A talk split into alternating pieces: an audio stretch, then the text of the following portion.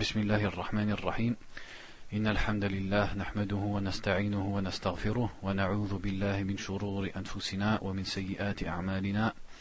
من يهده الله فلا مضل له ومن يضلل فلا هادي له وأشهد أن لا إله إلا الله وحده لا شريك له وأشهد أن محمدا عبده ورسوله. يا أيها الذين آمنوا اتقوا الله حق تقاته ولا تموتن إلا وأنتم مسلمون. يا أيها الناس اتقوا ربكم الذي خلقكم من نفس واحدة وخلق منها زوجها وبث منهما رجالا كثيرا ونساء واتقوا الله الذي تساءلون به والأرحام إن الله كان عليكم رقيبا. يا أيها الذين آمنوا اتقوا الله وقولوا قولا سديدا. يصلح لكم أعمالكم ويغفر لكم ذنوبكم. ومن يطع الله ورسوله فقد فاز فوزا عظيما. أما بعد فإن أصدق الحديث كتاب الله وخير الهدي هدي محمد صلى الله عليه وسلم وشر الأمور محدثاتها وكل محدثة بدعة وكل بدعة ضلالة Donc on continue en fait une série de cours qu'on avait commencé à Chalon le week-end dernier qui s'appelle, en français on a intitulé la série La Sunna et l'histoire du Hadith. Et c'est inspiré du livre en fait, le livre que j'ai sous les yeux qui s'appelle Tadwin ou Sunna Nabawiya, c'est-à-dire l'écriture de la sunna du prophète sallallahu alayhi wa sallam. Et c'est un livre d'un professeur de l'université de Médine qui s'appelle Mohamed Matar al-Zahrani. Donc pourquoi j'ai choisi ce thème-là avant de rentrer dans le vif du sujet, et comme ça en attendant aussi que les frères ils arrivent de la mosquée, quelqu'un il pourrait dire, c'est-à-dire c'est vrai que c'est pas un sujet euh, de base. C'est-à-dire normalement on devrait étudier par exemple les 40 hadiths, ça c'est un sujet un petit peu plus avancé mais c'est un sujet qui est nécessaire. C'est pour ça que j'ai décidé de le faire, dans le sens où on espère tous être des gens de la sunna et des gens du hadith, et donc il faut connaître ce que c'est que la sunna et ce que c'est que le hadith, et l'histoire de la sunna et l'histoire du hadith, et aussi parce qu'on vit dans un pays où on est confronté à des gens, soit parmi les gens de l'innovation, soit parmi les koufars, qui dénigrent la sunna, et qui mettent en doute les musulmans vis-à-vis de la sunna, c'est-à-dire quand je dis la sunna ici dans le sens les hadiths. Donc ils mettent en doute les musulmans vis-à-vis du hadith du prophète sallallahu alayhi wa sallam. Donc on est arrivé, on avait expliqué beaucoup de chapitres sur, euh, on avait défini ce que c'était que la sunna, l'importance qu'ont donné les salafs à la sunna, et là on, est arrivé à un des moyens par lesquels ils ont donné importance à la sunna qui est al-rihla, c'est-à-dire le voyage. Donc Cheikh ici il dit, le fait de voyager pour chercher les hadiths. سبق القول عند الكلام عن مكانة السنة في الإسلام بأن السنة وحي من الله وأنها المبينة لما أشكل من كتاب الله. Il dit on a déjà expliqué que on a déjà expliqué la position de la sunna dans l'islam et que la sunna est une révélation d'Allah et qu'elle explique ce qui n'est pas expliqué dans le livre d'Allah. فلما كانت للسنة هذه المكانة أولاها السلف غاية اهتمامهم. Donc comme elle a cette position, les anciens de cette communauté, as-salaf, lui ont donné une, une grande importance.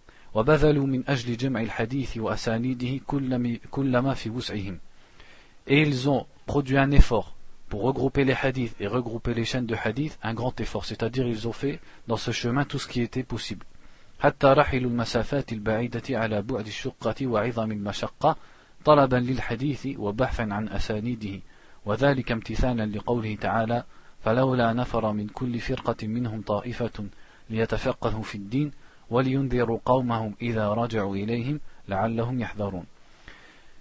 et donc ils ont notamment voyagé de grandes distances et ils ont souffert et ils ont enduré pour chercher les hadiths et pour chercher les chaînes de transmission du hadith. Et ce en suivant la parole d'Allah Azzawajal pourquoi un groupe de chaque groupe d'entre eux ne partirait-il pas pour apprendre la religion et pour affirmer leur pour avertir leur peuple quand ils reviennent à eux afin qu'ils craignent?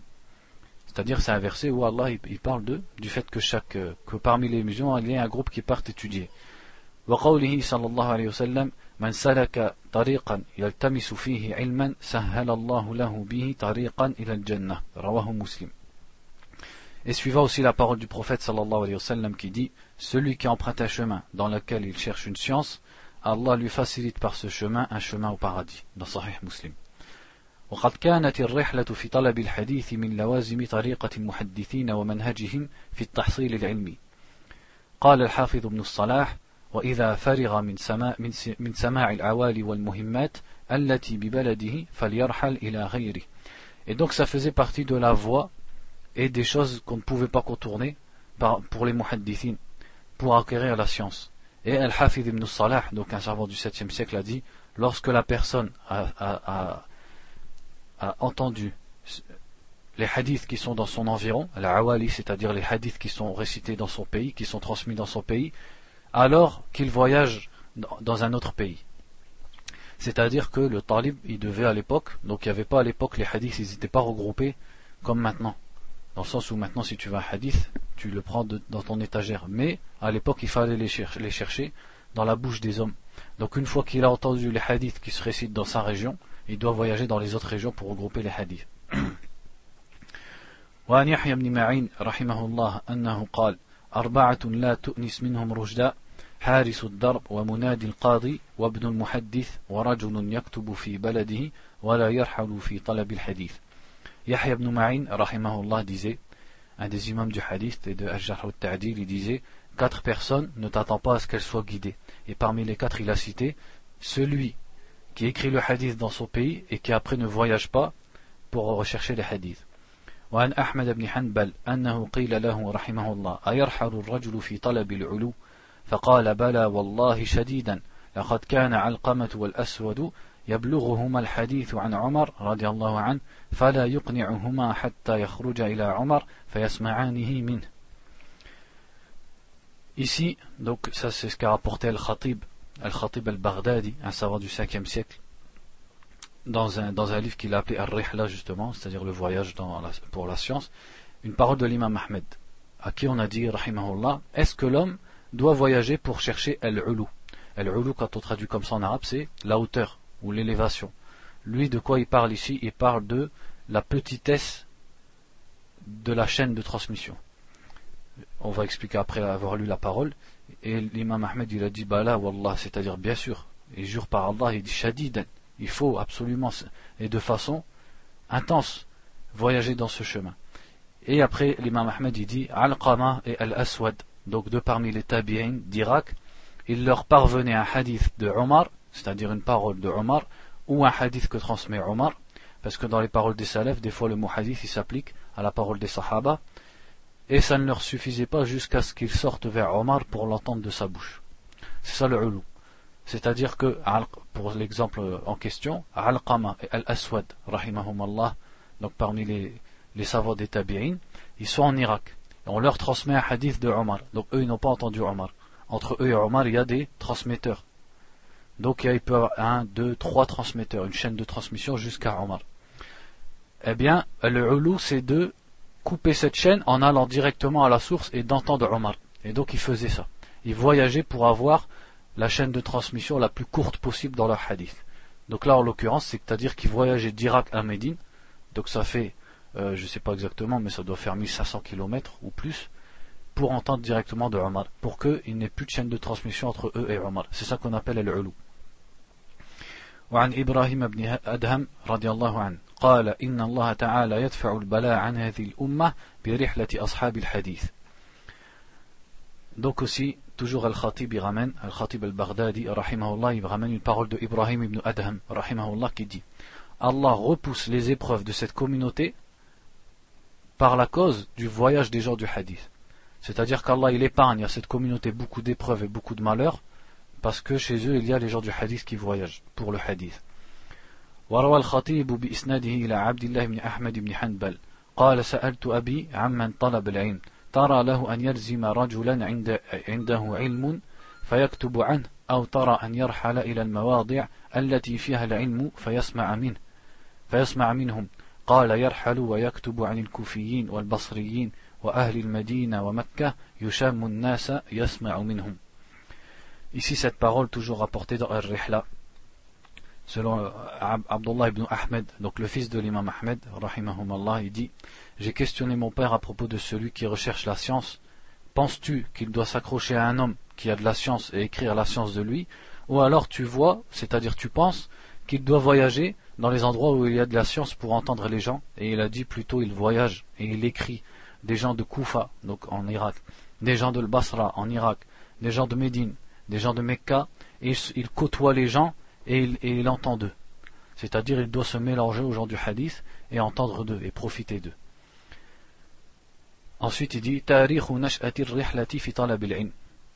Donc le tarir, c'est-à-dire le quand est-ce qu'a commencé ou comment a commencé euh, le, le, le, fait de voyager dans la recherche de la science. الأصل في ذلك رحلة نبي الله وكليمه موسى عليه الصلاة والسلام إلى الخضر وقد قصها الله علينا في سورة الكهف.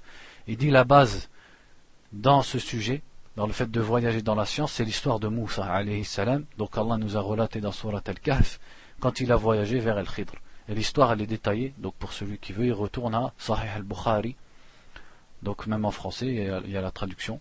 Comme quoi Moussa, vous connaissez l'histoire, il a dit à son peuple pendant un discours, un homme il lui a dit, est-ce que tu vois que quelqu'un il est plus savant que toi sur terre? Il a dit non. Et Allah l'a informé qu'il y avait quelqu'un de plus savant que lui sur terre. Et Moussa, à qui Allah a parlé, et qui est un messager d'Allah, quand il a entendu que quelqu'un était plus avant que lui, qu'est-ce qu'il a fait Il a voyagé. Et l'histoire, vous la connaissez dans Surat Al-Kahf, quand il a rencontré un autre prophète d'Allah qui est Al-Khidr. والسلام وبدأت الرحلة في الإسلام برحلة تلك الوفود من القبائل العربية التي كانت تفد على رسول الله صلى الله عليه وسلم من أنحاء الجزيرة العربية تبايعه على الإسلام وتتعلم منه ما جاء به من الوحي كتابا وسنة Et aussi, Al-Rihla, le voyage dans la science, a commencé dans l'islam avec les tribus arabes qui venaient apprendre auprès du prophète sallallahu alayhi wa sallam.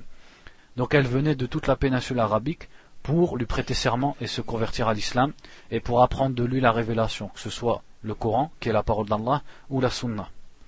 Donc les deux, c'est dans la révélation.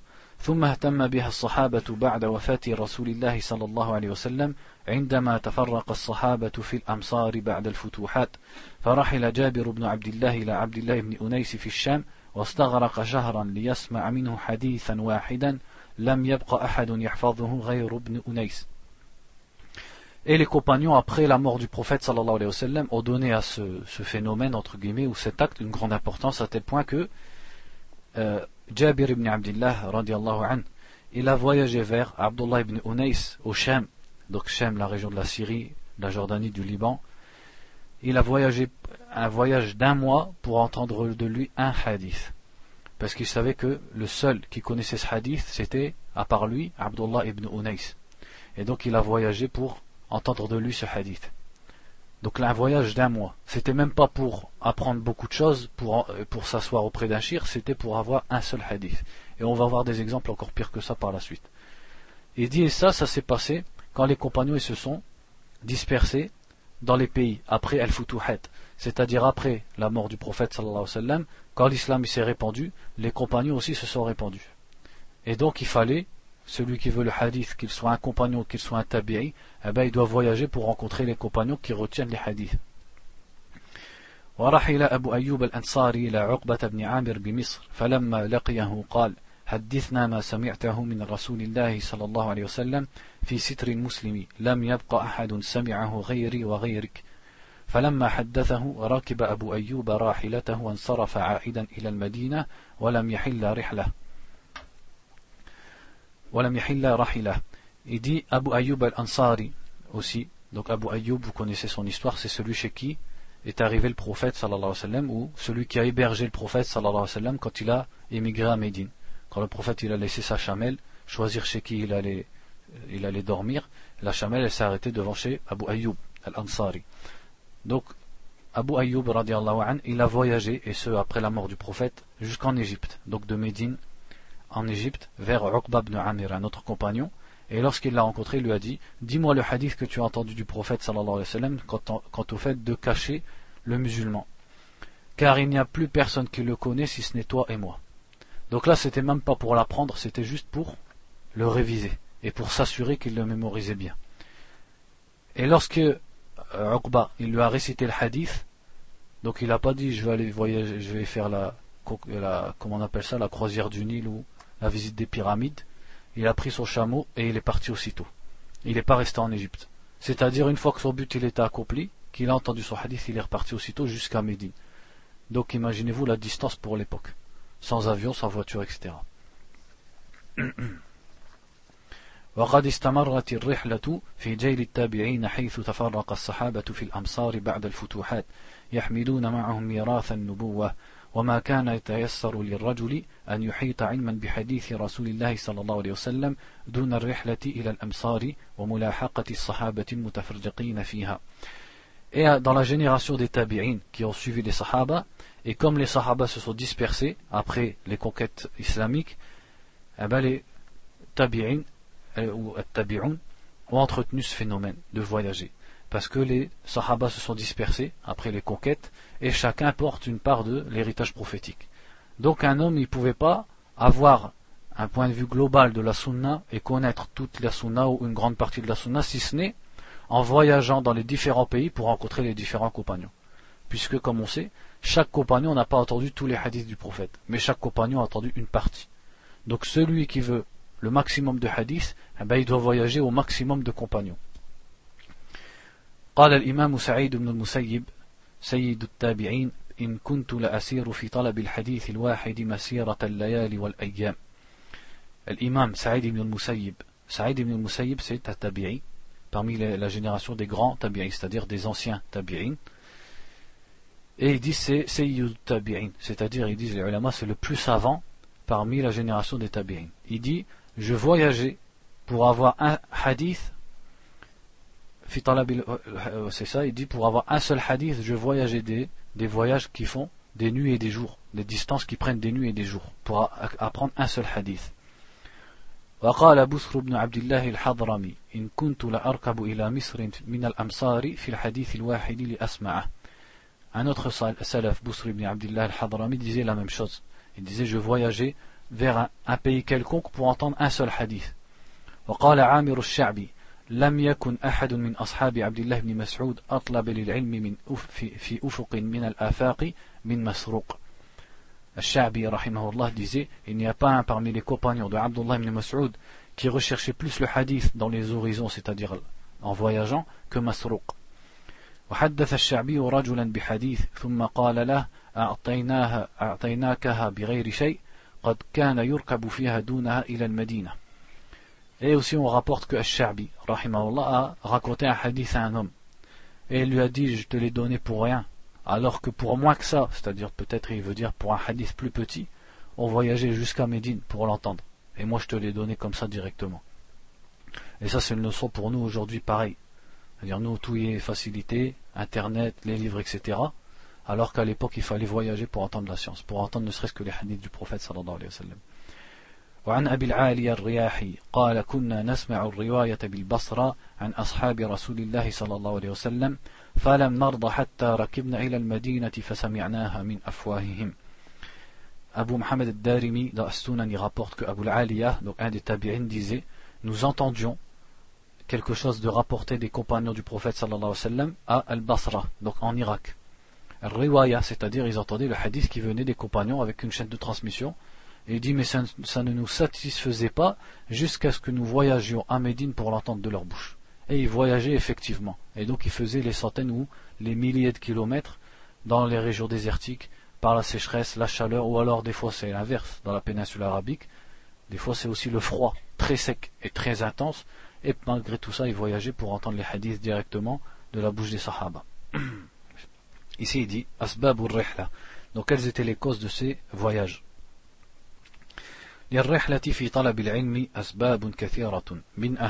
donc le fait de voyager pour apprendre la science a beaucoup de causes, c'est-à-dire a beaucoup de causes qui poussent à le faire, mais les plus importantes étaient à l'époque, في جيل الصحابة كانت لسماع حديث لم يسمعه الصحابي من رسول الله صلى الله عليه وسلم أو للتثبت من حديث يحفظه الصحابي وليس في بلده من يحفظه فيشد الرحال إلى من يحفظه ولو كان على مسيرة شهر une des premières raisons, donc à l'époque des compagnons, c'était les voyages qu'ils faisaient, c'était pour, dans la science, c'était pour entendre un hadith qu'ils n'avaient pas entendu du prophète, sallallahu alayhi wa sallam, et donc ils entendaient que un tel l'a entendu, alors que lui ne connaît pas. Il entend qu'un tel compagnon a un hadith que lui ne connaît pas, donc il voyage. Ou alors c'était pour être tathabout, c'est-à-dire il connaît un hadith, mais il veut le réviser. Et donc il sait, il entend parler qu'un tel bonhomme connaît le hadith à tel pays, alors il voyage pour l'entendre, comme on a vu avec Jabir ibn Abdullah quand il a voulu apprendre le hadith d'Abdullah ibn Unais, et Abu Ayyub quand il a entendu de Uqba ibn Amir. Et même si c'était voyager une distance d'un mois, il, le faisait, dans ce chemin. ثانيا أما في التعين فذلك بسبب تفرق الصحابة في الأمصار وكل منهم يحمل علما من ميراث النبوة فاحتيج إلى علمهم فرحل إليهم Quant à la génération des tabi'in, de ceux qui ont suivi les sahaba, la cause était que, comme on l'a déjà dit, les compagnons étaient dispersés dans les pays. Et chacun y porte une part de l'héritage du prophète, sallallahu alayhi wa sallam.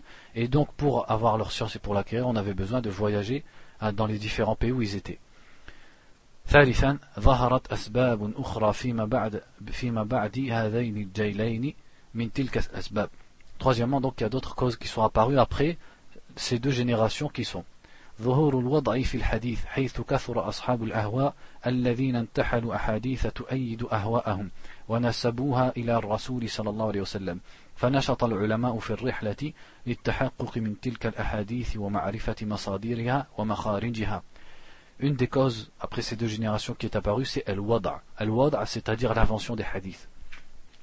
Donc quand les gens des passions se sont multipliés, ils ont commencé à inventer des hadiths sur le dos du prophète sallallahu des hadiths qui appuient leur doctrine et qui appuient leur passion. Et les ulama donc ils ont répondu en voyageant pour vérifier les chaînes de transmission et vérifier d'où venaient les hadiths. طلب الإسناد العالي فيرحل لأجله كما قال الإمام أحمد طلب الإسناد العالي سنة عمن سلف Une autre cause après la génération, les deux premières générations, c'est, comme on a dit, al-ulu, c'est-à-dire le fait de d'avoir une chaîne de transmission la plus courte possible. Et donc il voyageait pour cela. Donc comme il a dit l'imam Ahmed rahimahullah, le fait de chercher un, un, une chaîne de transmission isnad ali, c'est-à-dire haute, en fait ce qui veut dire par là c'est courte, est une est une sunna de ceux qui nous ont précédés. Ça c'est Ibn Salah qui l'a ramené dans son livre euh, Al-Muqaddimah, c'est-à-dire Ulum al-Hadith. Qu'est-ce qu'il veut dire par là en fait pour comprendre une dernière fois? Par exemple, un hadith, il entend le hadith à Médine. Donc il entend un shir de Médine, qu'il a entendu d'un autre shir de Médine, qu'il a entendu d'un shir de l'Irak. Donc lui, qu'est-ce qu'il va faire? Et ce shir de l'Irak, il est toujours vivant. Donc entre lui et le shir de l'Irak, il y a deux bonhommes. Il va voyager en Irak. Comme ça, il y a déjà deux bonhommes qui vont sauter de la chaîne de transmission. Et donc la chaîne, elle sera plus courte et donc plus fiable. C'est ça le ulou. قال الخطيب البغدادي المقصود في الرحلة في الحديث أمران أحدهما تحصيل علو الإسناد وقدم السماع والثاني لقاء الحفاظ والمذاكرة لهم والاستفادة عنهم فإذا كان الأمران موجودين في بلد الطالب ومعدومين في غيره فلا فائدة في الرحلة والاقتصار على ما في البلد أولى Al-Khatib al-Baghdadi dit ce qui est voulu, le but du voyage dans, pour le hadith, al-Rihlatu fil hadith, sont deux choses. Le fait d'avoir une chaîne de transmission courte, comme on l'a expliqué, et la deuxième, c'est le fait de rencontrer al-Huffaz, ceux qui mémorisent le hadith, et de réviser avec eux et de profiter d'eux. C'est-à-dire un des bénéfices aussi qui tirait du voyage dans le hadith, c'est pas seulement d'entendre le hadith du shir, mais c'est de fréquenter les autres, les autres étudiants. Et ces autres étudiants ou ces autres chouyours, ils vont leur profiter, non seulement dans les hadiths, mais aussi dans ilm rijal. C'est-à-dire, lui, il va par exemple rencontrer des étudiants qui sont de telle contrée et qui ont connu tel ou tel shir. Et peut-être ils vont pouvoir les informer sur tel ou tel muhaddith, selon ce que lui ne connaissait pas d'eux, qui va influencer son, son jugement sur ce muhaddith, dans al-jahl ou al-ta'did. Est-ce qu'il prend de lui ou pas Et il dit, Al-Khatib al-Baghdadi, rahimahullah, il dit si ces deux causes sont présentes dans son pays, et elles ne sont pas présentes en dehors de son pays, alors il n'a pas besoin de voyager, et le mieux c'est de se contenter de ce qu'il y a dans son pays. ومن أمثلة هذين السببين النموذجان التاليان Et là, il va citer deux exemples de tout ce qu'on vient de citer, et c'est là que je vous demande d'être attentif et de bien ouvrir, ouvrir vos oreilles et de bien tirer le son de ce qu'on va, de ce qu'on va raconter ici. الأول عن المؤمل بن إسماعيل قال حدثني ثقة بفضائل سور القرآن الذي يروى عن أبي بن كعب المؤمل بن إسماعيل dit m'a raconté un thiqa. Donc un thiqa, c'est-à-dire une personne dont le hadith est sahih. C'est-à-dire il est adl, c'est un homme pieux, et il a dabt. Il sait répéter les hadiths tels qu'il les a entendus. C'est ça un thiqa. Le jugement de son hadith, c'est qu'il est sahih. Il dit un thiqa m'a raconté, juste comme ça pour la faïda, il faut savoir, la science du hadith c'est tellement euh, minutieux que quand un muhaddith dit un thiqa m'a raconté, on ne prend pas auto automatiquement son hadith Parce que peut-être qu'il est thiqa pour lui, mais pour les autres il ne l'est pas Parce que les autres ils connaissaient de lui ce qui le fait sortir du, du jugement de thiqa. Pour vous dire comment c'est. Quand un, un hadith il dit un thiqa m'a raconté, c'est pas forcément acceptable. En tout cas ici il dit un thiqa, donc un homme de confiance m'a raconté le hadith qui parle du mérite de certaines sourates du Coran, qui est, qui est raconté selon Ubay ibn Ka'b, radiallahu anhu. فقلت للشيخ من حدثك قال حدثني رجل بالمدائن وهو حي donc il dit au shir, au thira qui lui a raconté le hadith, il lui dit qui t'a raconté ce hadith Il lui a dit c'est un homme qui est à Al-Mada'in, c'est une ville. Et il est vivant. فصرت إليه فقلت من حدثك فقال شيخ بواسط وهو حي فصرت إليه Il est parti jusqu'à Al-Mada'in. Et il a rencontré l'homme en question, il lui a dit qui t'a rencontré ce hadith. il a dit un homme qui est à Wasit. Wasit, c'est une ville en Irak, à ma connaissance. Et il lui a dit il est vivant. Il dit donc je suis parti à, à, Wasit. C'est de là qu'on dit Al-Aqid al-Wasitiyah, parce qu'Ibn Taymiyyah il a écrit pour des gens qui étaient de cette ville, la ville de Wasit. فقال حدثني شيخ بالبصرة فصرت إليه. Il va à Wasit et l'homme il lui dit m'a raconté ce hadith un homme qui est à Basra, donc une autre ville encore en Irak, et il voyage jusqu'à Basra. فقال حدثني شيخ بعبدان فصرت إليه il rencontre l'homme de Basra qui lui dit celui qui me l'a raconté c'est un homme à Abadan, une autre ville et il voyage jusqu'à Abadan فأخذ بيدي فأدخلني بيتا فإذا قوم من المتصوفة ومعهم شيخ فقال هذا الشيخ حدثني et il va jusqu'à Abadan il rencontre l'homme en question et l'homme en question il le prend par la main et il le ramène dans une maison où il y avait des soufis et il lui dit c'est ce shir il y avait un shir qui était assis il lui dit c'est lui qui m'a raconté ce hadith فقال فقلت يا شيخ من حدثك donc il va voir le cheikh des soufis il lui dit qui t'a raconté ce hadith فقال لم يحدثني أحد ولكن رأينا الناس قد رغبوا عن القرآن فوضعنا لهم هذا الحديث ليصرفوا وجوههم إلى القرآن Il va voir le cheikh et il lui dit qui t'a raconté ce hadith Il lui dit personne ne me l'a raconté mais j'ai vu les gens se dévier du Coran, alors j'ai inventé ce hadith pour que les gens prêtent attention au Coran. C'est-à-dire, il invente un hadith qui dit celui qui lit tel passage ou tel passage, il aura tel ou tel mérite. Comme ça, les gens ils viennent et ils lisent le Coran. Donc, regardez comment le Mu'ammil, il a voyagé, il a remonté toute la chaîne pour à la fin s'apercevoir que le hadith il a été inventé. الثاني أخرج الحافظ ابن حبان بإسناده إلى أبي نصر بن حماد الوراق البجلي قال donc Ibn Hibban al-Hafiz, donc un imam du hadith, il raconte avec une chaîne de transmission, selon un des salafs, Abu Nasr ibn Hamad al-Warraq al-Bajali, raconte كنا بباب شعبة بن الحجاج ومعي جماعة نتذاكر السنة Il dit nous étions devant la porte de Shu'bah ibn al-Hajjaj et j'avais avec moi un groupe de personnes et nous révisions la sunna, c'est-à-dire les hadiths. فقلت حدثنا إسرائيل عن أبي إسحاق عن عبد الله بن عطاء عن عقبة بن عامر عن النبي صلى الله عليه وسلم قال من توضأ فأحسن الوضوء Donc cette, cette histoire-là, on l'a déjà racontée à Chalon. J'avais sauté des pages pour la raconter, pour marquer les frères, mais on va la répéter ici. Il dit donc, j'ai raconté, donc c'est Abu Nasr, il dit, j'ai dit, c'est-à-dire m'a raconté, Israël. Donc retenez bien, celui qui lui a raconté, il s'appelle Israël. An Abi Ishaq, qui rapporte de Abi Ishaq. An Abdullah ibn Atta, qui rapporte de Abdullah ibn Atta, qui rapporte Uqba ibn Amir, le compagnon du prophète, an, qui dit que le prophète sallallahu a dit Celui qui fait les ablutions et qui les fait parfaitement rentrera au paradis par n'importe quelle porte, ou par la porte qu'il veut.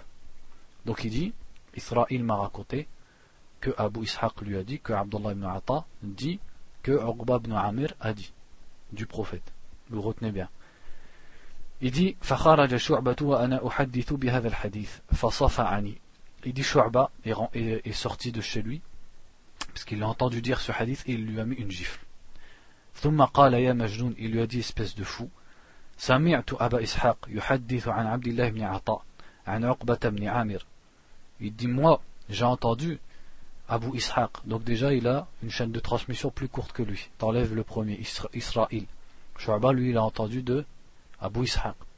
Il dit J'ai entendu Abu Ishaq raconter de Abdullah ibn Atta, donc comme l'autre, qui raconte de Uqba ibn Amir, le compagnon. Donc c'est la même chaîne que l'autre.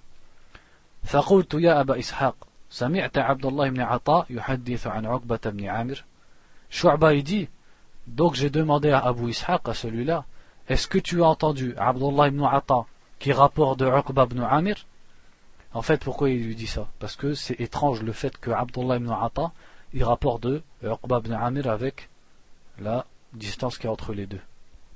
Que ce soit distance chronologique ou, là je ne sais pas si c'est une distance chronologique ou dans, l'espace. En tout cas, il dit Sami'tu Abdullah ibn Atta. Et Abu Ishaq, donc il lui dit J'ai entendu Abdullah ibn Atta. Mais il, il, finit pas. Il dit pas qu'il a entendu un tel, un tel. Il dit J'ai entendu Abdullah ibn Atta. Donc là, il ment pas. Mais il continue pas jusqu'au bout. قلت عبد الله بن عطاء سمع عقبة بن عامر Il lui dit oui mais est-ce que Abdullah ibn Atta a entendu Uqba ibn Amir فقال اسكت l'autre il lui répondait toi فقلت لا اسكت il lui dit je ne me tais pas فالتفت إلي مسعر بن كدام فقال يا شعبة عبد الله بن عطاء حي بمكة donc un des gens qui étaient présents Mis'ar ibn Kidam il regarde Shu'ba. Donc c'est une autre histoire là. C'est Shu'ba qui raconte. Qui raconte et lui dit quand euh, Abu Ishaq il n'a pas voulu lui répondre est-ce que vraiment tu as entendu Abdullah ibn Atta qui raconte de Abdullah ibn Amir? Une troisième personne qui est là lui dit écoute Abdullah ibn Atta donc celui-là de toute façon il est vivant à la Mecque. C'est-à-dire qu'est-ce qu'il veut lui dire? Il veut lui dire on va le voir et on va savoir si vraiment il a entendu Uqba ibn Amir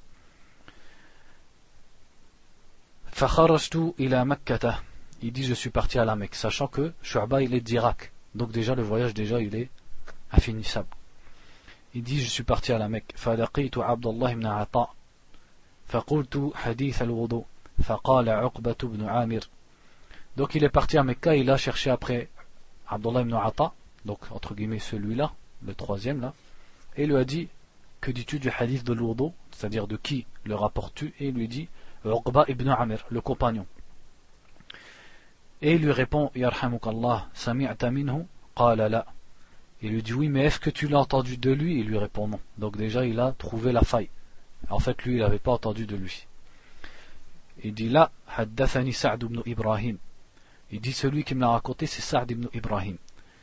فأتيت مالك بن أنس وهو حج فسألت عن سعد بن إبراهيم فقال لي ما حج العام فلما قضيت نسكي مضيت إلى المدينة فلقيت سعد بن إبراهيم فقلت حديث الوضوء فقال من عندكم خرج حدثني زياد بن مخراق Il dit donc je suis parti quand euh, l'autre il lui a dit je l'ai pas entendu de Uqba mais de Saad ibn Ibrahim.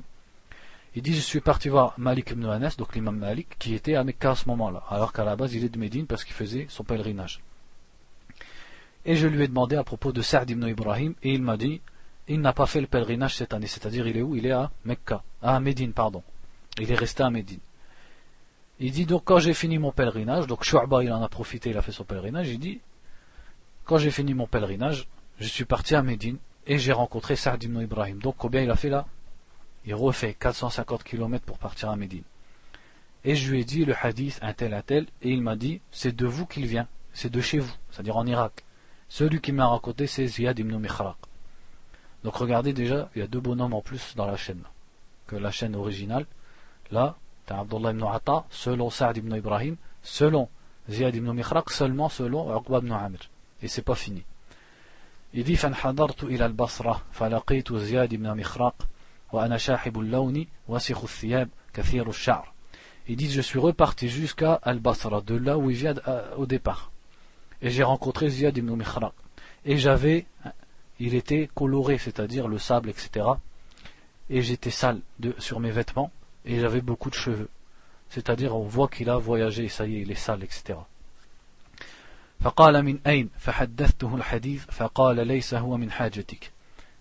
Et Ziyad ibn Mikhraq dit à Shu'ba, il lui dit, d'où viens-tu? Shu'ba il lui raconte et il lui parle du hadith, il lui dit ça, t'en as pas besoin. il dit, obligé, entre guillemets, tu me le racontes. قال لا حتى تذهب تدخل الحمام وتغسل ثيابك ثم تجي فأحدثك به il lui dit je te le raconterai pas jusqu'à ce que tu rentres au hammam, donc entre guillemets les salles de bain de l'époque, tu laves tes vêtements, ensuite tu viens et je te le raconte. Tout ça par respect du hadith. C'est-à-dire il raconte pas un hadith à quelqu'un qui est dans cet état-là.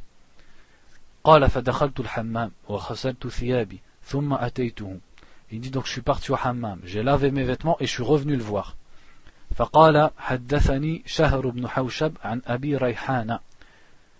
Et donc, euh, Ziyad il lui dit, celui qui m'a raconté c'est Shahr ibn Hawshab selon Abu Rayhana. Donc ça fait combien là dans la chaîne rajoutée? Il y avait Sa'd ibn Ibrahim, tu rajoutes Ziyad ibn Mikhraq, tu rajoutes Shahr ibn Hawshab et tu rajoutes, euh, qu'est-ce qu'il a dit? euh, Abu Rayhana. Quatre, j'en ai pas oublié un. J'en ai pas oublié. Donc en fait, il y avait quatre bonhommes entre eux, Abdullah ibn Atta et Uqba ibn Amir. Donc Shu'ba, il avait bien sorti la, la faille. فقلت هذا حديث صعد ثم نزل دمروا عليه ليس له أصل il dit Shu'ba à ce moment-là il dit j'ai dit ça c'est un hadith qui est monté et qui est redescendu qu'est-ce qu'il veut dire par monter conformément à ce qu'on a dit au début monter, ça veut dire il était court, sa chaîne était courte, mais après il est redescendu, c'est-à-dire en vérité il était, sa chaîne elle était longue. il dit effacez-le, il n'a pas de base. C'est-à-dire il s'est rendu compte. Donc personnellement je ne sais pas pourquoi, quelle est la cause, que le hadith il dit il n'a pas de base. Et peut-être que c'est par rapport à Shahr ibn Hawshab. C'est le seul rapporteur dont j'ai connaissance ici, je sais que c'est un rapporteur daif. Est-ce que c'est pour ça? Je ne sais pas. Mais en tout cas, il a dit par rapport à la chaîne complète que c'était un hadith daif. Effacez-le. Donc tout ça pourquoi pour, C'est même pas pour apprendre un hadith, c'est pour vérifier la chaîne de transmission d'un hadith. Donc qu'en est-il de nous aujourd'hui quelle, quelle, leçon on doit tirer de tout ça Comment il a voyagé Là, il a dû facilement faire 3000 km, si on compte en tout. Pour vérifier, c'est pas pour apprendre. Il n'a pas dit je vais aller apprendre le tafsir du Coran ou les hadiths. Il dit c'est pour vérifier une chaîne de transmission, c'est tout.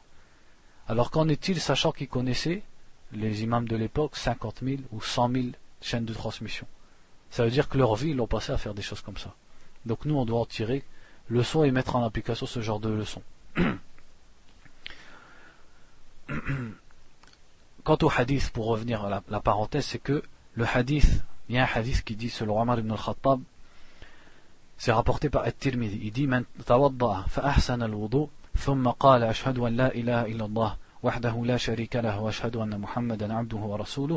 اللهم اجعلني من التوابين واجعلني من المتطهرين فتحت له ثمانية أبواب الجنة يدخل من أيها شاء Il dit ça, ce hadith, il y a un hadith qui ressemble à celui-là, qui est rapporté par Omar ibn al-Khattab, dans lequel le prophète sallallahu alayhi wa sallam a dit Celui qui fait parfaitement ses ablutions, puis qui dit Je témoigne qu'il n'y ait de divinité digne d'être adoré qu'Allah, seul sans associé, et je témoigne que Mohammed est son serviteur et son messager, Ô Allah, mets-moi parmi ceux qui se repentent beaucoup et qui se purifient, les huit portes du, paradis lui seront ouvertes et il entrera par laquelle il veut. Ça, c'est un hadith authentique. Notamment, il cite ici que Sheikh al-Albani l'a authentifié. Donc, pour vous dire que, parce que quelqu'un peut avoir lu ce hadith, puis il dit donc il, il est faux. Ce hadith dont il parle Shu'ba, il est faux, mais il y a un hadith qui lui ressemble qui est authentique. Le hadith de Omar.